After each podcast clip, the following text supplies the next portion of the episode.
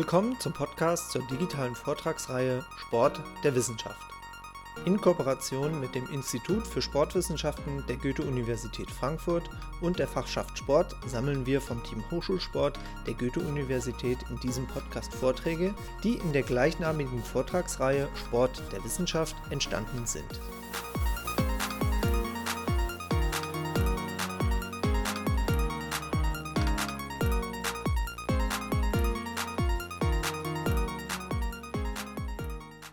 Und damit herzlich willkommen zu einer neuen Ausgabe des Podcasts Sport der Wissenschaft. Mein Name ist Joshua Cleaver, ich bin wissenschaftlicher Mitarbeiter im Zentrum für Hochschulsport und organisiere die digitale Vortragsreihe mit. Schön, dass Sie heute dabei sind. Am 25. März 2021 hielt Philipp Barzek einen Vortrag zum Thema Unser Gehirn in der Röhre, Strukturen und Veränderungen auf der Spur. Philipp Barzek ist PhD-Kandidat, also Doktorand, an der Universität Konstanz. Bereits seit 2014 befasst er sich dort mit sportwissenschaftlichen Fragestellungen und absolvierte seinen Bachelor Sports Science mit dem Schwerpunkt Sportpsychologie sowie seinen Master ebenfalls in Sports Science. Seine Masterthesis schloss er im vergangenen Jahr an der ETH Zürich mit einer Arbeit zum Thema Neuroimagination ab.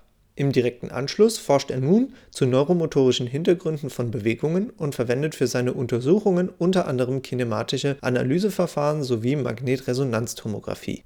Philipp Barzek ist neben seinem wissenschaftlichen Engagement Handballer und war dort in der Jugendarbeit tätig. Als Skilehrer kennt er sich mit dem Thema Gleiten bestens aus und gleitet daher auch gerne mit seinem Segelboot über den schönen Bodensee. Und nun viel Spaß mit dem Vortrag Unser Gehirn in der Röhre, Strukturen und Veränderungen auf der Spur. Vielen lieben Dank und ja, danke, dass es heute die Möglichkeit gibt, ein bisschen über meine Forschung der letzten anderthalb Jahre zu erzählen. Ähm, während meiner Masterthesis an der ETH Zürich und dem Unispital Balgrist habe ich mit, mich mit der Organisation und der Reorganisation des Gehirns bei gesunden Menschen und querschnittsgelähmten Personen befasst. Hierbei haben wir den primären somatosensorischen Kortex oder S1 mit Hilfe von funktionellen MRT, also Magnetresonanztomographie, untersucht.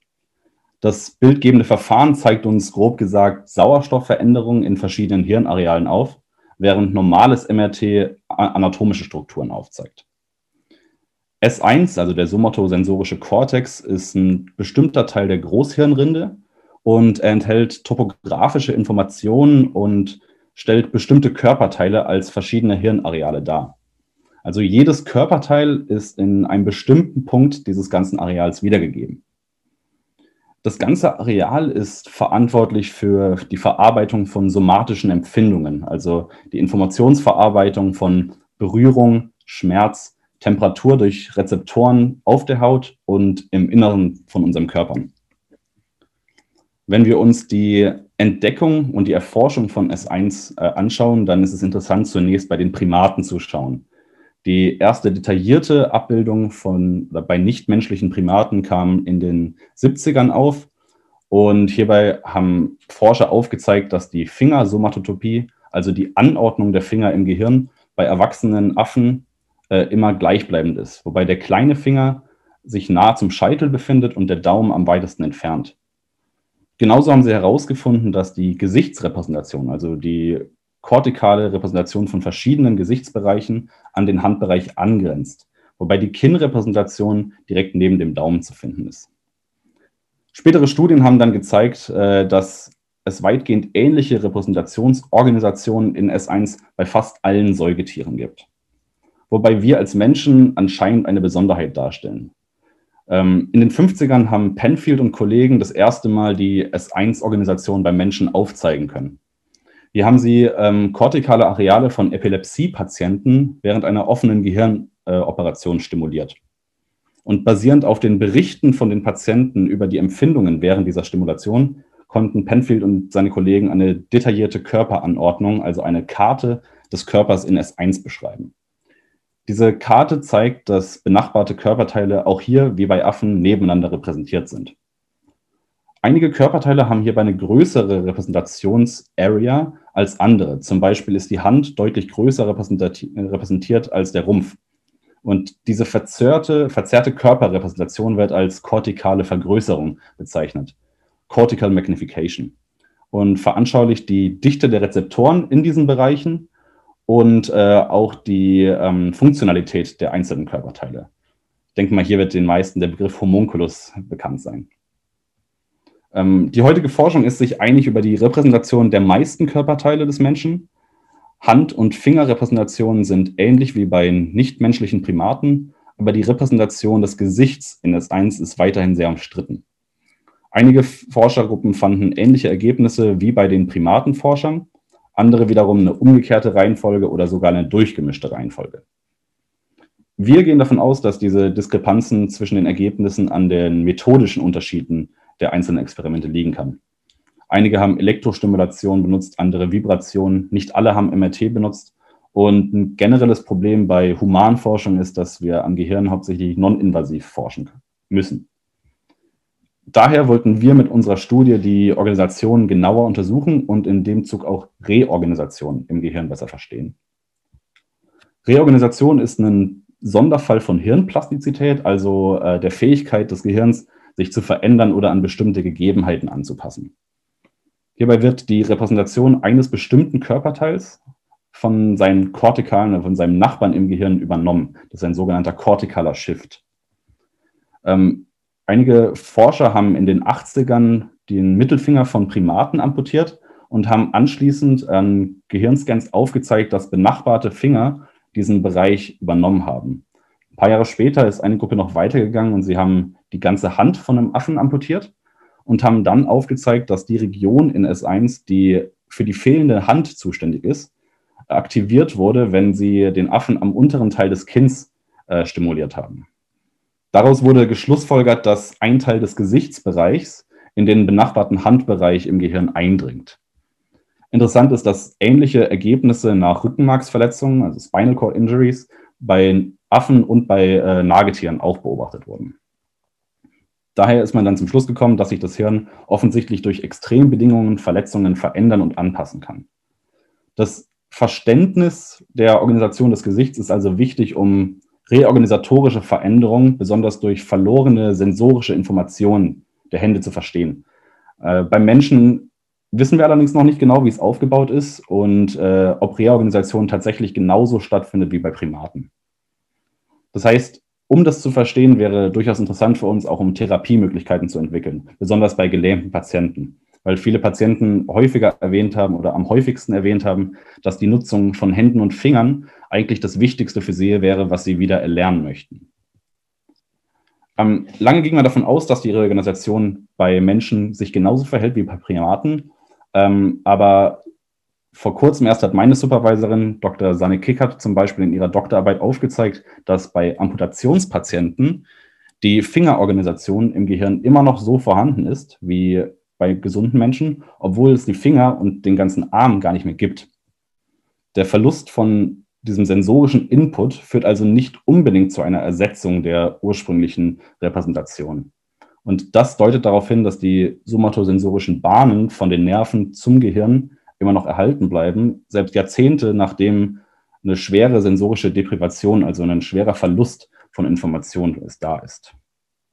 Und das hat sich eigentlich dann die Frage daraus ergeben, was ist also richtig? Äh, wie ist unser Gehirn aufgebaut? Und damit hat sich meine Studie dann beschäftigt. Hierfür haben wir uns Aktivitätscluster angeschaut im Gehirn und diese mit Hilfe von verschiedenen Distanzmessungen äh, unter, untersucht. Und Genau genommen heißt das also, man kann sich das so vorstellen, dass wenn wir ein MRT-Bild vom Hirn haben, haben wir dort verschieden eingefärbte Bereiche, Aktivitätsbereiche. Also wenn ich zum Beispiel einen Patienten mit einer Nadel in den Finger piekse, dann leuchtet ein bestimmter Bereich im Gehirn auf, wenn ich mir das Ganze im MRT anschaue. Wenn ich zum Beispiel einen äh, Bereich am Kinn äh, stimuliere, dann leuchtet ein anderer Bereich aus. Und wenn ich jetzt nacheinander alle Finger stimuliere und diese Aktivitätsmuster in S1 miteinander vergleiche, erhalte ich ein topografisches Bild, also eine Reihenfolge der Fingerrepräsentation. Und genau das haben wir gemacht für die Finger und für verschiedene Gesichtspartien. Ähm, wir konnten aufzeigen, dass die Fingerrepräsentation wie zu erwarten in derselben Reihenfolge da war wie andere Forschungsgruppen vorher auch, was damit äh, die Validität unseres experimentellen Aufbaus äh, wiedergegeben hat. Genauso konnten wir aufzeigen, dass die Gesichtsrepräsentation neben der Fingerrepräsentation ist und äh, als direktes Nachbarareal des Daumens war. Leider sind die Daten von dieser Studie noch nicht aussagekräftig genug, vor allem fürs Gesicht, weil wir noch nicht genug Probanden messen konnten. Ähm, hierbei muss man aber auch dazu sagen, dass Corona uns dann ein bisschen ausgebremst hat. Die Messungen mussten letzten März gestoppt werden wegen der hohen Corona-Fallzahlen in Zürich und der großen Menge an Patienten in der Klinik. Deswegen durften wir keine Probanden mehr äh, in die Klinik holen, um weiter zu messen. Deshalb ist die Studie generell noch im Gange und ich konnte bis jetzt nur vorläufige Daten für meine Thesis verwenden. Wir hoffen natürlich allerdings, dass wir demnächst wieder messen können und die Studie schnell weiterführen können, um genug Daten zu sammeln und aussagekräftige Ergebnisse präsentieren zu können. Deshalb äh, kann ich leider noch nicht genau sagen, wie die Repräsentation vom Gesicht tatsächlich ist. Allerdings kann ich äh, den nächsten Schritt unserer Forschung erklären und die Distanzmessungen zwischen den Aktivierungen und was wir uns davon erhoffen. Ähm, gehen wir davon aus, dass wir die endgültige Organisation des Gesichts und der Hand haben, dann haben wir eine immer gleichbleibende Reihenfolge dieser Körperteile entlang des Kortex. Und jetzt kann man zum Beispiel die Distanz zwischen bestimmten Arealen, zum Beispiel vom Kinnareal und vom Daumenareal berechnen. Wenn wir jetzt gesunde Probanden anschauen, sollte die Distanz zwischen diesen beiden Hirnarealen sich immer in einem bestimmten Bereich bewegen. Vergleichen wir jetzt aber die Ergebnisse mit zum Beispiel querschnittsgelähmten Patienten, können wir beurteilen, ob der Verlust von diesem sensorischen Input äh, zu einer Reorganisation und einem kortikalen Shift geführt hat, wenn die Distanz zwischen diesen beiden Aktivierungen deutlich von der Norm abweicht. Und äh, wenn dem so der Fall ist, könnten wir damit sehen, ob die ursprünglichen Areale auch vollständig übernommen wurden oder ob sie noch zum Teil verbleiben. Wir von unserer Arbeitsgruppe sind, gehen davon aus, dass es Reorganisationen in dieser Art gibt aber sie eventuell mit dem ursprünglichen, mit der ursprünglichen Repräsentation überlappt. Also dass es das Originalareal noch gibt, aber ein anderes Areal mit dazugekommen ist. Diese Annahme wurde auch von weiteren Studien bereits unterstützt, äh, von Gruppen, die sich mit der direkten Stimulation vom Gehirn beschäftigt haben. Bei der Stimulierung von bestimmten Handarealen von Patienten haben sie ähm, die Patienten berichtet, dass es einen Gefühl für sie gibt oder dass sie diese Hand noch irgendwie spüren können, auch wenn sie sie schon lange nicht mehr bewegen können. Dasselbe Areal im Gehirn war aber auch aktiv, wenn man sie am Kinn stimuliert hat. Und das deutet eben darauf hin, dass die generelle Funktion von dem Hirnareal noch da ist, aber eine weitere Funktion in dieses Areal mit hineingerutscht ist. Eine mögliche Erklärung dafür wäre zum Beispiel, dass ein Körperteil für kompensatorisches Verhalten verwendet wird. Also zum Beispiel, wenn ein Patient die Finger nicht mehr richtig bewegen kann, also nichts mehr greifen kann mit den Fingern und stattdessen sein Kinn als unterstützendes Element dazu nimmt, um etwas festzuhalten. Dann könnte es sein, dass durch diese Anpassung, durch dieses Verhalten, die äh, Kinnrepräsentation deshalb auch mit in der Repräsentationsarea drin ist, wo vorher die Finger drin waren. Also generell ist zu sagen, dass zukünftige Forschung äh, deutlich mehr noch in, das, äh, in den Bereich Organisation und Reorganisation reingehen muss um uns mehr erklären zu können, was genau in unserem Gehirn vorgeht. Weil das Verständnis und die Prinzipien für Reorganisation äh, und was dafür verantwortlich ist, ist wichtig für klinische Rehabilitation, Behandlung, aber auch für einen ganz, ganz spannenden Bereich, und zwar die Entwicklung von Neuroprothesen. Also Prothesen, die direkt durchs Gehirn angesteuert werden. Und äh, wenn also topografische Repräsentationen im Gehirn Jahrzehnte nachdem gar kein sensorischer Input mehr kommt, noch erhalten bleiben, dann wäre es deshalb möglich, durch künstliche Stimulation von Neuronen, die normalerweise einen bestimmten Körperteil, äh, auf einen bestimmten Körperteil reagieren, Kontakte an einer bestimmten Prothesenstelle zu signalisieren und diese Prothese dadurch äh, anzusteuern. Ich hoffe, das war jetzt alles nicht zu viel und ich konnte einen kleinen Einblick in das Studienfeld und in meine Forschung geben und äh, freue mich über jegliche Fragen. Vielen Dank. Ja, vielen Dank für den interessanten Vortrag. Wir haben auch schon ein paar Fragen bekommen. Ich entschuldige mich schon im Vorab, falls ich nicht alle Fragen mit aufnehmen kann, aus Zeitgründen. Eine Frage, die mir jetzt direkt im Anschluss kommt, ist die, dass die Neuroprothesen, wenn die über zum Beispiel direkt die Neuronen im Gehirn verknüpft sind, wie funktioniert das denn genau? Und also wie funktionieren diese Neuroprothesen dann genau? Und warum ist es dann wichtig zu wissen, welches Areal damit verknüpft ist, weil wir könnten ja dann auch sozusagen einfach das alte Areal nehmen, was ja dann nach wie vor Bestand hat. Ja, also zunächst mal, wie es funktioniert. Äh, es gibt verschiedene Forschungsgruppen, die an diesen Neuroprothesen arbeiten. Zum Beispiel eine große Gruppe an der EPFL in Lausanne von Grégoire Cotin. Und die haben letztes Jahr erst einen Durchbruch geschafft, Querschnittsgelähmte, die 20 Jahre bereits querschnittsgelähmt sind, wieder einige Schritte laufen zu lassen. Indem sie auf der Höhe vom Rückenmark, wo die Beine repräsentiert sind, eine Elektrode angesetzt haben im Epiduralbereich. Und die hat dann Einzelkontakte beim Exoskelett an den Beinen gehabt. Und durch die Ansteuerung dieser Kontakte konnte dann ein Reflexbogen hergestellt werden und eine Stimulation ausgelöst werden zu diesem Exoskelett, damit die äh, Beine damit wieder bewegt werden konnten. Das heißt, man ist eigentlich davon ausgegangen, dass der Bereich unterhalb von dieser Elektrode nicht mehr funktioniert. Das heißt, dass keine Informationsleitung mehr da war und dass man dadurch diesen Bereich übersprungen hat. Dahinter stecken sogenannte Brain-Machine-Interfaces, BMIs, die dann den Personen die Kontrolle wiedergeben, um mit Wille oder Verhalten eigentlich bestimmte Bereiche wieder anzusteuern. Und warum das wichtig ist, die Bereiche zu kennen, ist dadurch, dass die Handrepräsentation ein großer Bereich ist und äh, sollte sie übernommen werden von einem anderen Bereich, könnte es ja sein, dass wir aus Versehen nicht die Hand stimulieren, sondern stattdessen Bereiche vom Gesicht, wo wir auch Bereiche vom Augen und anderen Sachen haben, die sehr, sehr feinmotorisch sind. Das heißt, da könnten durchaus auch Sachen kaputt gehen, was natürlich dementsprechend schlecht wäre. Und die Forschung an Hand und Gesicht durch Feinmotorik ist dementsprechend schwierig. Und bis jetzt bezieht man sich hauptsächlich auf grobmotorischere Bereiche, wie zum Beispiel die Beine, da die Repräsentation im Gehirn da klar ist. Es gibt keine anderen Bereiche, die da interferieren können. Und genau das erwarten wir uns irgendwann auch vom Handbereich. Wie sieht es denn aus? Ist das tatsächlich bei jedem Menschen dann gleich oder ähnlich? Und kann man das übertragen? Oder wie müsste das dann, wenn es klinisch würde, dann eben angepasst werden? Also ich könnte mir vorstellen, dass nicht jede Person die gleiche, an der gleichen Stelle sozusagen die gleiche Repräsentation im Gehirn von eben beispielsweise der Hand hat ja, das ist auf jeden Fall richtig. Natürlich, jeder Mensch hat ein anderes Gehirn, also äh, im Sinne von Größe und äh, wie es Ganze flächenmäßig aufgebaut ist zumindest. Aber wir gehen zumindest davon aus, dass die Topografie bei allen gleich ist. Also wir gehen davon aus, dass die Handrepräsentation direkt überhalb von der Gesichtsrepräsentation ist. Und das ist bei allen gleich.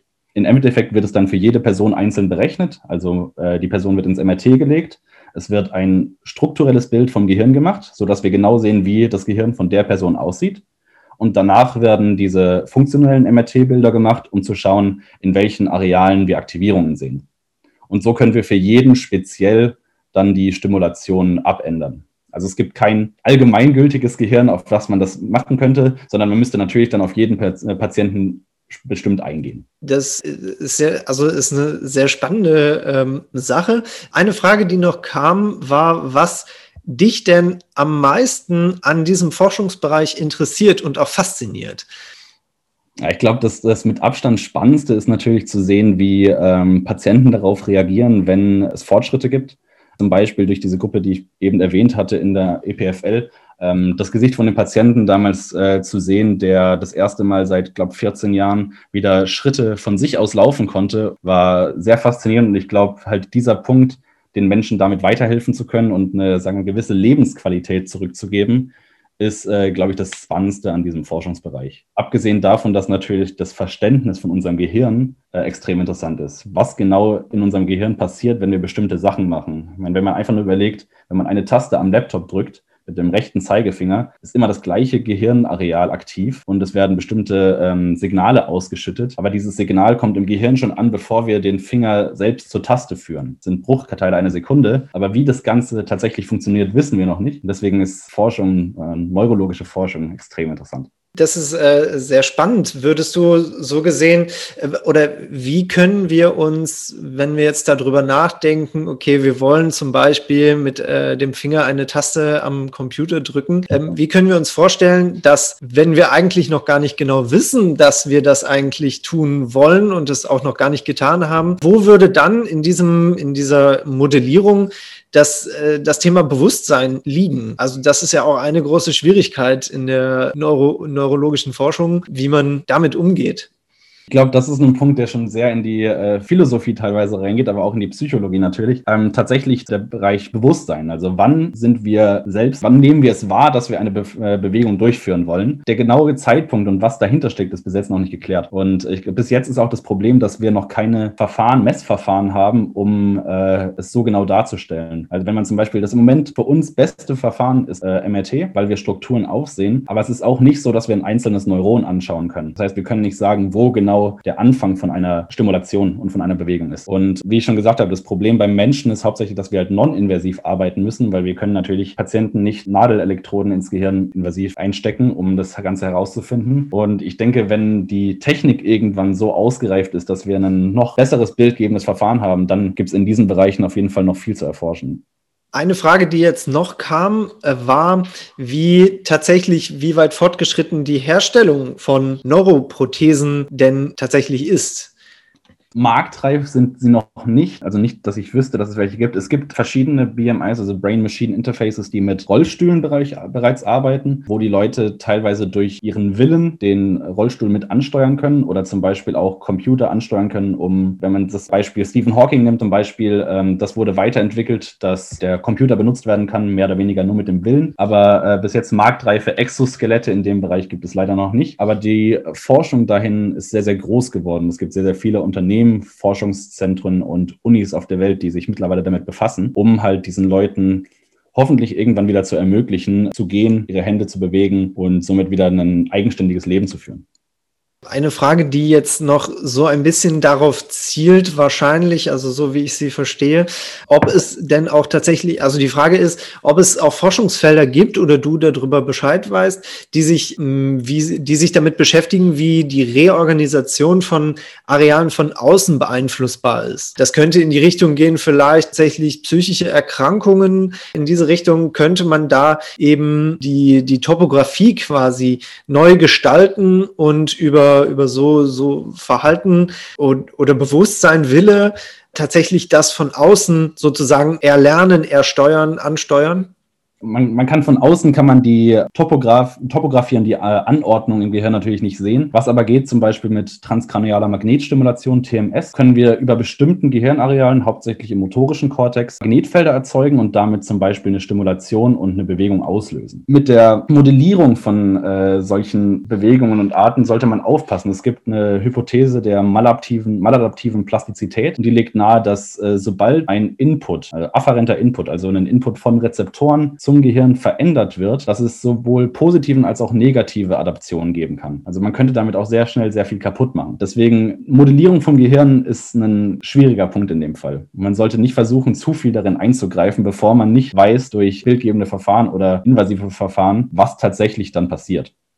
Da würde sich ja auch die Frage an eine ethische Vertretbarkeit dann auch anschließen, wo wir ja auch tatsächlich überlegen, inwieweit äh, Konditionierungsvorgang tatsächlich auch ethisch vertretbar ist. Eine letzte Frage vielleicht, die noch kam, bezog sie, bezieht sich auf die Zuständigkeiten bei den Schimpansen, wie du es eben angesprochen hattest. Also warum wechselten oder aus welchem Grund wechselten die Zuständigkeiten bei Schimpansen nach Inaktivität des Fingers und beim Menschen aber nicht. Da muss man ganz kurz aufpassen, das sind nicht an Schimpansen, weil Schimpansen sind Menschenaffen und an Menschenaffen darf nicht geforscht werden. Äh, es geht um Makaken in dem Fall, das sind nicht humane Primaten und an denen kann geforscht werden, aber an Menschenaffen darf nicht geforscht werden. Das ist auch äh, ethisch problematisch. Könntest du den anderen Teil der Frage nochmal kurz wiederholen? Ja, genau. Also warum wechselten die Zuständigkeiten bei Inaktivität des Fingers bei dem Makaken und beim Menschen aber nicht?